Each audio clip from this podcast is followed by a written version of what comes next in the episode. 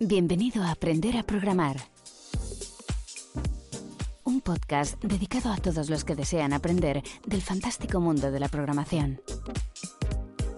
En cada episodio, un alumno que realiza su formación en luisperis.com para convertirse en programador en tan solo seis meses, te ayudará junto a Luis Peris a que aprendas un poco más en cada podcast. Muy buenos días, bienvenidas y bienvenidos un día más, un podcast más aquí a Aprender a Programar. Ya lo sabéis, el podcast donde cada semana vienen los alumnos a contarnos cómo van avanzando en el mundo de la programación. En esta ocasión tenemos al otro lado del micrófono a Rubén. Muy buenos días, Rubén. ¿Qué tal estás? Muy buenos días, Luis. Pues bien, bien, con la cabeza un poco atolondra. Ahora explicaremos por qué, pero, pero bien, bien, muy bien. ¿Tú qué tal? ¿Qué tal ido Perfecto. Bueno, un poquito caóticos, ya, ya, ya sabes a nivel personal, pero todo genial. La verdad es que, es que muy bien. Eh, hace dos semanas que empezaste con el mundo de los objetos, bueno, en el mundo de los objetos, ¿no? En esta ocasión eh, en PHP. Antes de hablar del proyecto que has hecho, de cómo lo has hecho, de los problemas que has tenido, visión general. Coméntanos, expláyate todo lo que quieras. Bueno, eh, a ver, me ha costado, me ha costado un poquito eh, cambiar de programación Bueno, a ver, me ha costado, como si, como si ya lo dominara, no. me está costando un poquito eh, cambiar eso de programación estructurada a objetos, pero bueno, oye, poco a poco, poco a poco se lo va cogiendo el truquillo y, bueno, y vamos avanzando y no sé, vamos viendo que, que es todo, pues no sé, como más ordenado, más escalable, más, no sé. Escalable, sí, es, la palabra. Eh, ¿Más fácil o más difícil? Bueno, para mí ahora, ahora mismo, para mí sería más difícil. Vale. Pero, pero claro, ah, porque estoy en ese, estoy en ese trayecto de transición. O sea que en ese periodo que, todavía cuesta. Entonces, claro, como estoy más acostumbrado o he visto más lo que es programación estructurada, pues a día de hoy lo veo un poco más complicado, hmm. pero supongo que dentro de unas semanas eh, te diré todo lo contrario. Totalmente. Para mí es más fácil, muchísimo más fácil la programación orientada a objetos que, la programación estructural. Pero, pero vamos, es que no hay color. O sea, yo no sabría hacer un programa ahora. Me, pegaría un tío si tuviera que hacer un programa ahora sin objetos. Eh, más que nada por lo que has dicho, ¿no? Por la escalabilidad, es más fácil dividir el código. Eh, cada vez que haces un, eh, un, proyecto más grande, o sea, cada vez que el proyecto crece, es más fácil seguir desarrollándolo mientras que de la otra forma, sin objetos, estamos vendidos, ¿no? Es decir, tenemos que tocar más cosas, tenemos que ver qué, falla y dónde falla, porque seguro que va a fallar. Entonces, bueno, e, es, diferente. Eh, ventajas y desventajas que le das a los objetos contra eh, la programación sin objetos sinceramente, eh... sinceramente, o sea, no, no, no la teoría de no, porque los objetos son más no sé No, no, no. Claro. después de estar dos semanas peleándote con objetos, ¿cuáles son las ventajas y desventajas que le ves para alguien que acaba de comenzar? Eh, a ver, si, si, logras eh, eh, comprender el concepto, pues eso, yo creo que es, es mucho más sencillo y luego es mucho más ordenado. Mm. creo que es más ordenado y más, más limpio el código. A ver, también es verdad que a mí me da la sensación de que se parece mucho, o, se, me parece mucho eso a lo que son las funciones en sí, a crear funciones y luego usarlas en, hmm. en, donde las necesites. Ah, entonces, bueno, pues básicamente eso. O sea, que si, si logras comprender el, el, concepto del objeto y demás, eh, luego a la hora de reutilizarlo y de de, saber manejarlo, pienso que es mucho más sencillo. Totalmente. Y, mucho más limpio, más, no sé, lo tienes todo como más ordenado. Si tienes que ir a cambiar cualquier cosita, pues ves el objeto que es, te vas al método del objeto y enseguida lo cambias. Si no, te tendrías que estar revisando todo el código a ver dónde está, dónde has utilizado esa función o, o ese atributo, lo que necesites modificar. Exactamente. Además, todo el código en todas, en todas las partes, porque si has usado un código en cinco páginas diferentes, tienes que modificarlo en cinco páginas diferentes. Cosa que con objetos, pues, solo es en un sitio y ya está. Exactamente. Sí, eh, el mundo está girando eh, hacia. Bueno, no está girando, ya, ya ha terminado de girar ya hace una década, hacia los objetos. PHP inicialmente era sin objetos y luego se le introdujo. Eh, pero la programación orientada a objetos es el, es el presente y es el futuro. Por eso, porque sobre todo también por un tema de escalabilidad y luego también de trabajo en equipo. El poder decir, mira, tú creas este objeto, yo creo este objeto y luego los juntamos. Eso sin objetos, claro, ¿cómo vas a hacer un proyecto sin objetos y dividirlo entre varias personas? Es complicado cuanto menos. Claro, y hombre, es muy complicado, casi imposible. Una, cosa muy importante que son las capas de abstracción. Exactamente. que todavía no sé lo que son, pero como has hablado de ellas tantas y tantas veces, sé que es muy importante. Claro, no, eh, yo, son palabras que suelto porque parece ahí como que sé más. Eh, y como el profe tiene que saber más, pues suelto capa de abstracción, ¿no? Polimorfismo. Eh, que mira, es otra de las ventajas que tienen los objetos, el polimorfismo. ¿Ves? Lo digo y suena bien. Sí, sí, Ahora, en serio, las capas de abstracción justamente tiene que ver con lo que has dicho, ¿no? en esa formación vamos abstrayéndonos y creando capas de abstracción. ¿Qué es una capa de abstracción? Al final, en un, en un objeto, por decirlo, por decirlo de alguna forma, podríamos decir que su capa de abstracción radica en que nos da totalmente igual cómo está desarrollado el objeto y los métodos. Nos da igual, nos da igual cómo se llaman las variables. Nos da igual cómo se llaman los atributos. Si, si usa un file get contents o usa el objeto file. Nos da totalmente igual. O sea, nos da igual todo. Simplemente sabemos que hay unos métodos que podemos usar fuera del objeto y llamarlo y, lo que nos devuelve. Eso es una capa de abstracción. ¿Esto que nos permite? Nos, abstraemos de, esa programación, eso se encarga otra persona del equipo a desarrollarlo y nosotros desarrollamos nuestra parte. Entonces, gracias a, esta capa, nos es totalmente indiferente y podemos desarrollar muchísimo mejor. Solo necesitamos saber cómo se llaman los, los métodos, qué atributo le tenemos que pasar y qué va a devolver. El cómo funciona nos da igual. Sí, o sea, sí. Eh, yo lo entiendo, o sea, pues eso, en la vida real, pues, o sea, tú, tú ves un coche y sabes que es un coche sin necesidad de saber qué marca es o qué modelo es o, bueno, o cómo si, funciona. Si anda, claro, si anda, si no anda, o sea, simplemente sabes que es un coche, no, no te hace falta. Claro, eh, en el caso de los coches, por ejemplo, la capa de abstracción sería de, bueno, sabemos que tiene tres pedales, un coche manual, sabemos que tiene cinco o seis marchas y sabemos que tiene un volante. ¿Vale? Sabemos conducir un coche, pero nos da igual los pistones que tiene, que los cilindros, mm. si es V8, si es no sé qué, si es no sé cuánto, si es... Nos da igual. Incluso, o sea, es que nos da totalmente igual si es un híbrido, lo que sea. Sabemos manejarlo, nos da igual cómo está hecho por dentro, porque nos va a funcionar. Lo único que queremos es que funcione. Eh, y, o sea, que, o sea, que nos indiquen, por ejemplo, un coche. No, es que este es un Tesla, tiene dos pedales. Vale, dime, ¿cuáles son los argumentos? Pues los argumentos es que para acelerar solo hay un pedal y para frenar otro, no hay más. ¿Vale? Pues ya, tenemos esta información. Ya nos da igual si estás utilizando unas baterías de litio, de, iones o, de lo que sea, porque no tengo ni, idea de baterías. O sea, nos da igual, pero es que no necesitamos saberlo. O sea, nos abstraemos de cómo está hecho las cosas. Esa es la gracia de las capas de abstracción. Y cada vez, eh, cuando nos metamos en frameworks, eh, se, irán incrementando más las capas de abstracción. Incluso dentro del framework que utilizaremos bases de datos, usaremos también otra capa de abstracción encima de SQL, que son los query builders, para no tener que hacer las sentencias SQL y que sean más seguras, etc. Eh, es una de las formas más seguras que hay de trabajar también, a nivel de seguridad, a nivel de compañeros de trabajo, a nivel de escalabilidad. es así. Y por cierto, sobre las funciones, y antes de la coña que he dicho del polimorfismo, tiene que ver con lo que tú has dicho de no le veo mucha diferencia con las funciones, ¿no? Eh, vale. El problema es, hay dos cosas. En los objetos, como tú vienes, además lo has hecho bien, eh, tú puedes llamar de un método a otro método, puedes llamarlo y pasarle datos y compartir un, como un estado, un, o sea, los atributos del objeto.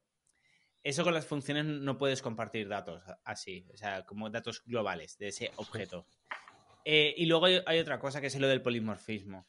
Tú puedes tener eh, dos objetos que tengan el, mismo método, la misma función dentro, con el mismo nombre, quiero decir. Eh, cosa que sin objetos te petaría. Te diría que no se puede redeclarar el nombre de una función. Entonces, eh, por eso, quiero decir, está genial, eh, o sea, entiendo la parte que al principio cuesta de, cambiar, o sea, no es la programación, porque la programación es muy fácil, es la mental, cambiar la mentalidad, ¿no? De, pasar a, objetos. Pero justamente esta es también una de las limitaciones de los objetos, que sí que es cierto que se, que se ha, bueno, se han creado eh, una cosa para intentar que, no pete tanto, porque esto ya, lo hablaremos, pero el tema es eso, ¿no? pueden haber dos funciones que se llamen igual, cosa que con objetos, gracias al polimorfismo, sí que se puede, sí que puede existir. Que el polimorfismo es un poquito más que eso, es que podemos tener, por ejemplo, un coche y un avión y que ambos tengan la misma función llamada acelerar, frenar, eh, velocidad, eh, etcétera. Entonces, pero esto ya lo veremos. Perfecto. Eh, entonces, háblanos, Rubén, de tu proyecto. ¿Qué es lo que has hecho? Pues eh, básicamente el proyecto de las artes, de las entradas que, se hizo con, programación estructural, pues pasarla a objetos. Perfecto. no, perfecto, no. no, no, perfecto. De hecho, eh, casi habría sido más fácil hacer un proyecto desde cero, seguramente, que uno que ya tenías eh, en funciones, ¿no? No sé si te ha dado esa sensación o... No, realmente, o sea, lo que más me ha costado es eh, crear los objetos y, sus métodos. O sea, es lo que me ha costado, porque luego realmente una vez que, ya decías, pues yo creo que este método con este objeto, eh, realmente era reutilizar el código que habías, o sea, que se había hecho en, la programación estructural. Así que no, yo creo que eso me ha ayudado un poquito. Eh, lo que me ha costado es el concepto del, de eso, de, crear el objeto, de qué método, de porque además eh, yo creo que a lo mejor me eh, digamos que me he preocupado demasiado en decir, ay, quiero crear un método, pero que luego me sirva, porque si luego lo quiero utilizar en otro, claro, en, otra página para hacer esto, quiero que me, no quiero que me valga, no quiero tener que estar copiando otra vez código. O, Entonces creo que ahí he perdido demasiado tiempo en, pensar eso. Tenía que haberme pues ido como novato, tenía que haberme ido a ir más, decir, bueno, pues si si utilizo el mismo código en tres métodos diferentes, eh, pues lo he utilizado, pero vamos a empezar por algún lado. Claro. Pues fíjate, e, eso está genial, ¿eh? lo de comenzar por algún lado, aunque no esté perfecto, porque si no, al final te quedas con parálisis por análisis que le llaman. Fíjate que yo tenía, cuando empecé hace ya casi, casi no, sí, hace ya tres lustros que empecé con los objetos, eh, nos hacemos viejos, ¿eh, Rubén? O sea, ¿cómo pasa el tiempo sin darte cuenta? Unos más que otros, ¿eh? Pero todos a la misma velocidad. Sí, sí, no. Eh, Eso es verdad. Eh, recuerdo que a mí lo que más me costaba era código que ya tenía pasarlo a objetos. Porque dices, bueno, el nuevo, pues lo quizá lo pienso con objetos, pero claro, migrar el, un código que ya tienes a objetos, a mí me costaba más. Me alegro de que a ti no. O sea, eh, eso es que tienes también un buen profesor. Sí, sí. No, eh, Vale, perfecto. Entonces, la parte que más te ha costado de pasar de un proyecto que ya lo tienes con funciones a objetos, ¿cuál ha sido? La parte de esto es lo que más me ha costado. La creación de, los objetos. ¿De los objetos o de los métodos? No tanto, claro, no tanto de los objetos. Bueno, a ver, eh, yo por ejemplo, eso, creé el objeto carpeta que luego tú no lo veías, o sea, luego ya son, son obviamente tú tienes más experiencia y pero bueno, que ahí puedes decir que, pueden ser diferentes puntos de vista. Yo de una manera, tú de otra. Pero sí, luego exactamente. O sea, luego crear los métodos y uh, um, dejarlo todo un poco ordenadito, porque sí que es verdad que, que, quedó un poco caótico. Cuando tendría que ser al revés, tendría que ser todo mucho más limpio y, quedó un poco caótico, pero bueno, porque creaba una cosa y luego se me ocurría otra más abajo y en vez de modificar la de arriba, pues no, la creaba de nuevo y la de arriba ahí se quedaba. Vale, vale. Es un poco... O sea, me costó, tengo que reconocer que me costó, de hecho, bueno, eh, creo que te, te, escribí al segundo o tercer día y te dije, bueno, no, madre mía, qué bajón llevo, no puedo con esto, que es que no avanzo, porque... Sobre todo lo que más me, eh, digamos, me frustraba es que, veía que no avanzaba, que, pasaban cuatro horas y seguía en el mismo punto, todavía dándole vueltas. Entonces, pero bueno, bueno todo tiene un proceso y, de todo se sale y sí, sí. Además, que, yo, yo entiendo que es frustrante porque no es un tema de conocimientos de programación, no es en plan, no sé hacer esto sino no se me ocurre cómo narices. Exactamente. Eh, Mi imaginación no da para más. Claro, claro, al final es un tema más de imaginación y de experiencia que de hacerlo, porque la teoría es muy. Realmente programar es muy fácil. O sea, programar es muy fácil. Eh, es más un tema de imaginación muchas veces y que eso te lo da la experiencia cuando ya has hecho un proyecto 20 veces, pues ya al siguiente. Sí, sí. Entonces, bueno, pues si, alguien ha pasado por ese punto, sabrá de lo que hablo. Y si alguien se lo encuentra en un futuro, esa frustración, nada, que, que, siga para adelante, que, en nada de tiempo vas entendiendo y sales, sales de ahí y dices, bueno, madre mía, la que cómo me había puesto hace dos días por esto y, ya está, ya lo voy cogiendo y... Hmm. Vale, pues ahora vamos a pasar de estas dos semanas de que de PHP, que es un lenguaje de programación con objetos, que no orientado a objetos, a un lenguaje de programación orientado a objetos, que es JavaScript. A partir de ahora, JavaScript a muerte. eh, no vamos a meternos todavía en Node.js porque tenemos que entender muchísimas cosas como la sincronía de los lenguajes de programación, que esto no lo tiene PHP. Sí que es cierto que tiene una especie de hilos, pero, pero PHP es un lenguaje muy, muy simple que está súper bien. O sea, eh, me gusta mucho PHP. Pero mm, bueno, no es un lenguaje eh, serio en ese, bueno, en ese sentido que es un lenguaje, bueno, desde hace 20, 15 años que la verdad es que se queda un poquito eh, parado en el tiempo.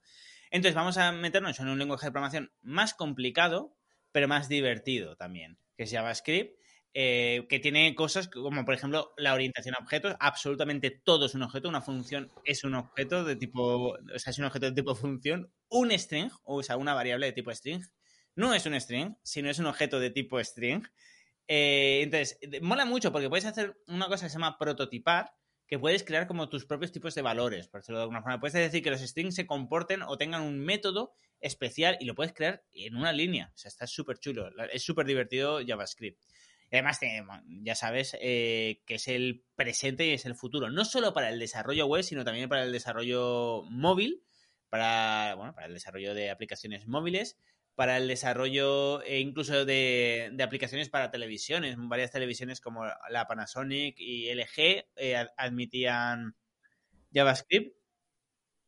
También eh, para el desarrollo de incluso, ¿qué sé cuál fue? Ah, no sé si era, no recuerdo la marca, pero había un dron que se, se podía reprogramarlo en JavaScript para que fuera un recorrido hecho, o sea, por ti.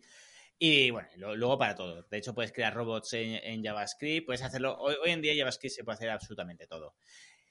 Eh, diferencias de, PHP con, en cuanto a objetos con JavaScript, Rubén, pues nos lo dirás la semana que viene. Eh, pero... Sí, tengo, ganas, tengo ganas de empezar con JavaScript más que nada porque me has, eso, me has dicho que, nos vamos a divertir mucho, pero es lo que te comenté antes, que no sé quién de los dos se va a divertir más. Porque a ti que te gusta vernos sufrir. Bueno, me gusta meteros caña para que aprendáis y aprovechéis estos seis meses de formación, ¿no? o sea, eh, hay algo que, hay, o sea, hay algo que la gente no se da cuenta, pero yo soy el primer interesado eh, que quiere que salgáis con un nivel súper alto de, programación. O sea, eh, que vosotros, por ejemplo, nada más terminar la formación en dos, tres semanas ya tengáis trabajo, para mí es buenísimo. Entonces, si os tengo que meter caña para que aprendáis, os voy a, meter caña. Esto es un win-win en ese sentido, ¿no? Eh, y sí, no, no, eh, ya verás que es súper divertido porque ahora vamos a hacer juegos. Vamos a hacer dos juegos eh, durante un mes. Y la pregunta, ¿por qué juegos si esta formación está enfocada en el mundo de desarrollo web? porque es lo más complicado que existe. Y si algún día encuentro algo que sea más complicado que desarrollar un videojuego desde cero, sin motor gráfico ni nada, o sea, todo lo hacéis todos vosotros desde cero, eh, si algún día encuentro algo más complicado, seguramente haremos eso. Pero eh, los juegos es la forma que yo he encontrado que, que vas a aprender más objetos. O sea, es brutal. O sea, es brutal lo que aprendes eh, desarrollando un juego desde cero, totalmente desde cero. Son juegos simples, son el de Micro Machines o uno de aviones, por ejemplo. Ahora lo elegirás tú. Eh, o de motos, pero lo harás todo sin motor gráfico, o sea, tú lo harás todo desde cero. No vamos a usar ni el Unreal Engine, ni, eh, ni Unity 3D, ni nada. Y, vamos, cuando termines este mes, o sea, vas a entender los objetos, la sincronía, los arrow functions, vas a entender todo mejor que el creador de, eh, JavaScript. Pero bueno, es. Eh, y luego, claro, luego ya a partir de ahí ya sí que nos metemos en frameworks eh, comerciales, ya nos metemos todo en el mundo de desarrollo web, pero claro, ya tendrás un nivel y un manejo de los objetos que cuando tengas cualquier problema vas a poder resolverlo sin, ningún problema. Que eso es algo también que, que, yo he hecho en falta en muchos programadores, que a lo mejor saben mucho de, de Laravel, de Codeigniter o de React, pero cuando hay un problema, que ya es a nivel de PHP o de JavaScript, se quedan bloqueados y no saben continuar, ¿no? Entonces vamos a aprender muy bien las bases de, JavaScript, Y a partir de aquí ya nos metemos en los frameworks comerciales y ya, ya seguimos con la formación, eh, con todo lo comercial que vamos a ver en el mundo de las empresas. Pero primero vamos a coger una muy buena base de JavaScript. Pues, Así que nada, Rubén, ya solo queda que te despidas de tus oyentes y vamos a dar la clase. Muy bien, pues nada, pues eh, si queréis nos escuchamos la semana que viene y, os contaré cómo, cómo me va el maravilloso mundo de JavaScript. Muchas gracias por escucharnos y lo dicho, hasta la semana que viene. Perfecto, pues ya lo sabéis. Muchísimas gracias a todas y todos por estar ahí un día más, un podcast más aquí en Aprender a Programar. Y como ha dicho Rubén, nos escuchamos la semana que viene. Un abrazo a todos.